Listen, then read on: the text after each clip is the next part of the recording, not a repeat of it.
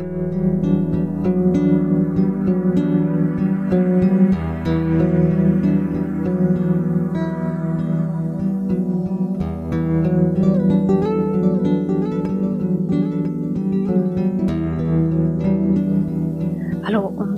ganz herzlich willkommen zum Podcast Grenzen außen und Stärke von innen. Ich bin Caroline, ich darf dich durch diese Folge führen und heute sprechen wir über ein ja, für mich neues Thema. Es geht darum, wie du Grenzen sprengen kannst und dass ich diese Folge mache, erstaunt mich doch sehr stark, denn dieser Podcast besteht jetzt schon seit eineinhalb Jahren. Und jede Woche habe ich eine Folge herausgebracht zum Thema Abgrenzung, Grenzen setzen, Nein sagen und unterschiedliche Beziehungsthematiken, denn das Thema Abgrenzung finden wir in vielerlei Art und Weise und manchmal versteckt es sich auch, aber wir finden es in jeder sozialen Beziehung.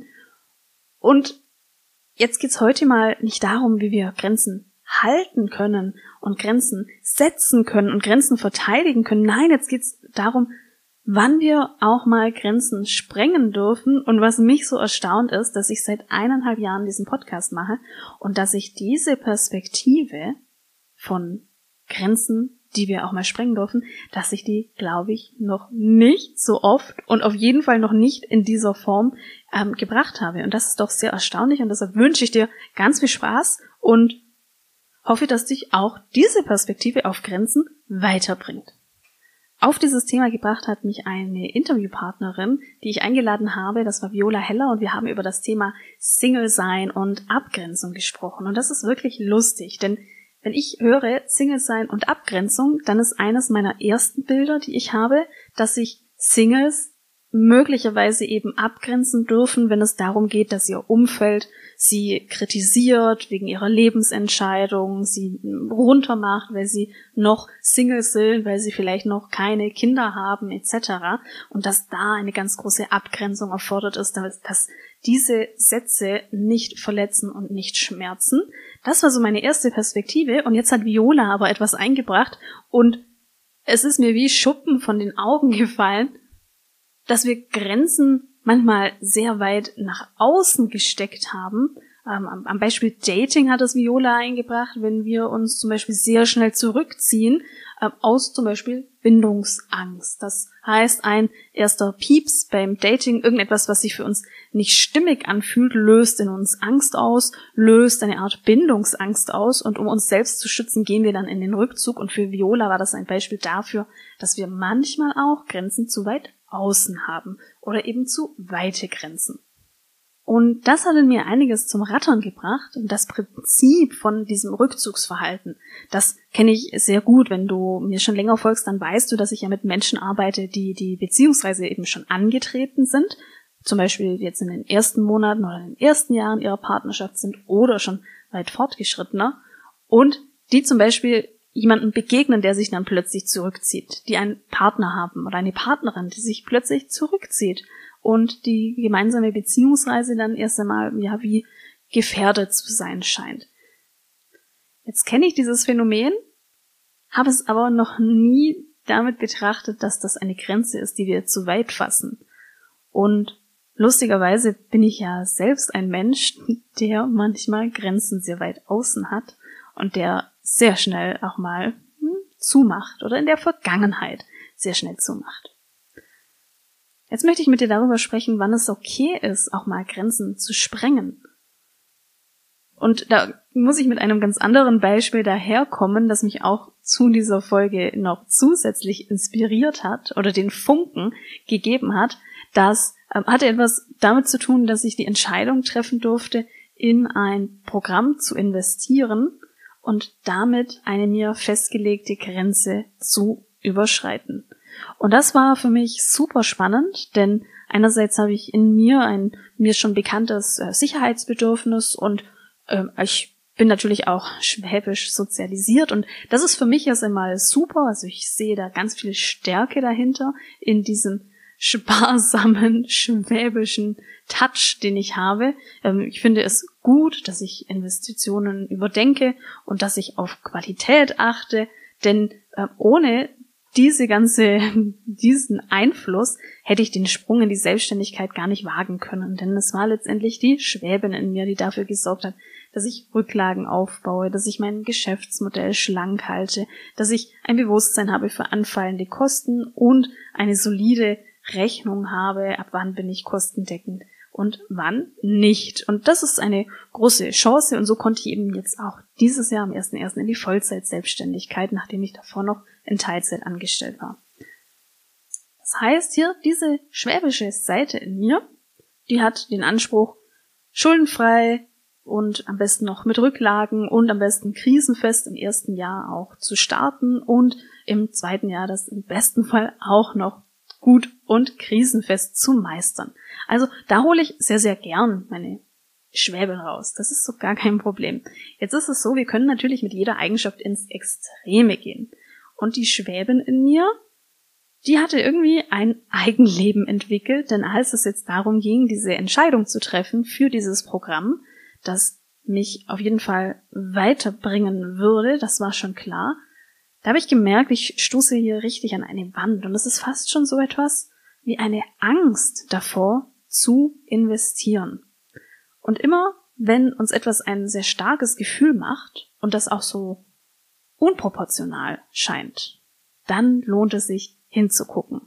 Denn warum habe ich denn Angst vor Investitionen? Oder warum hat es sich für mich so angefühlt, als ob es eine Art Angst wäre?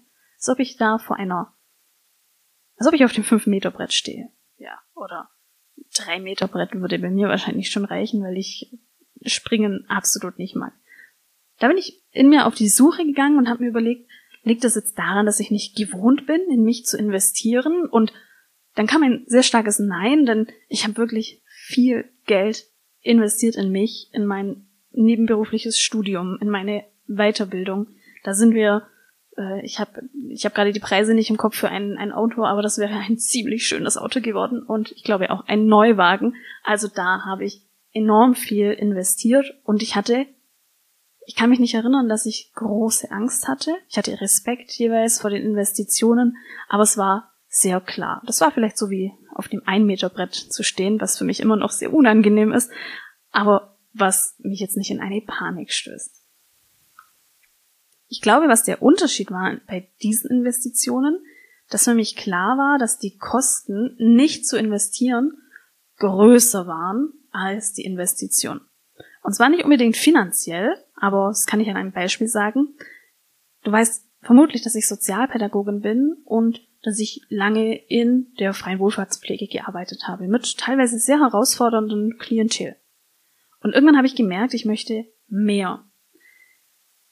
Ich bin dann auf diesen Studiengang gestoßen und für mich war es die Möglichkeit, dieses Mehr zu erfüllen. Und ich glaube, die Kosten, diesen Master nicht zu machen, die hätten für mich bedeutet, ohne dieses Studium hätte ich weniger Aussicht auf eine Arbeit, mit der ich eben zufrieden sein kann. Genauso dann bei meiner Coaching-Weiterbildung. Ohne diese Weiterbildung bleiben mir manche Türen verschlossen und die Möglichkeiten, den Bereich zu wechseln und zum Beispiel auch in einem Unternehmen zu arbeiten und nicht mehr in der freien Wohlfahrtspflege, auch das bleibt mir eher verschlossen. Ja, und jetzt habe ich da gerne investiert, Zeit und Geld investiert. Und was fällt mir denn heute hier und jetzt schwerer? Warum fühlt es sich an, wie auf dem 3-Meter-Brett zu stehen? Dann ist mir die Idee gekommen, ich glaube, weil meine Vollselbstständigkeit noch ne, recht neu ist, weil ich noch gar nicht so absehen kann, was Wissenslücken für Auswirkungen haben.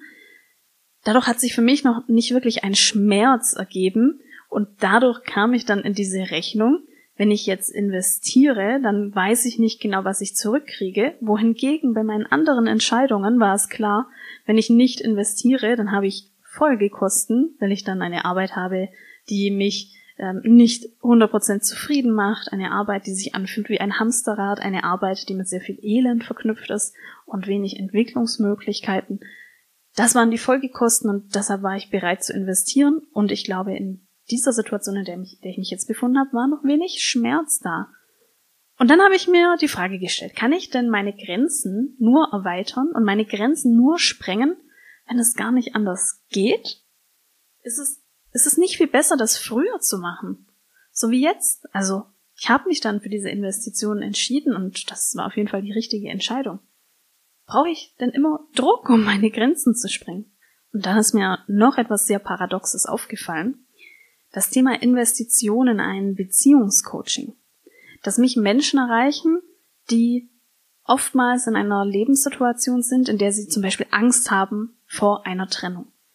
Menschen, die schon Schmerzen haben, weil sie zum Beispiel Grenzüberschreitungen erleben durch die Familie oder durch Ex-Partner oder Ex-Partnerinnen. Also Menschen, die schon einen Leidensdruck mit sich bringen und dann diese Entscheidung zu, die dann die Entscheidung treffen, ich möchte dieses Leid so nicht mehr haben, ich möchte es gerne anders. Und ich habe mir, seit ich mich auf das Thema Beziehungen konzentriere, gewünscht, dass sich Menschen früh Unterstützung holen. Und dass sie schon bei den ersten Unstimmigkeiten ein paar Schritte gehen, in sich investieren, nicht unbedingt in eine klassische Paartherapie, aber es gibt ja so viele Möglichkeiten. Und auch bei mir gibt es ja viel mehr Facetten und Angebote, die über das klassische eins zu eins hinausgehen, die vielleicht auch mit mehr Leichtigkeit stattfinden können, die weniger Invest bedeuten. Zum Beispiel meine Toolbox Liebesgeflüster ist ein kleines Einstiegsprodukt, äh, um mal das eine zu nennen, oder mein das Partnerprogramm Paar Balance, das auch für wenig Geld einen tollen Einblick bietet in das Thema Kommunikation und Atmosphäre in der Beziehung.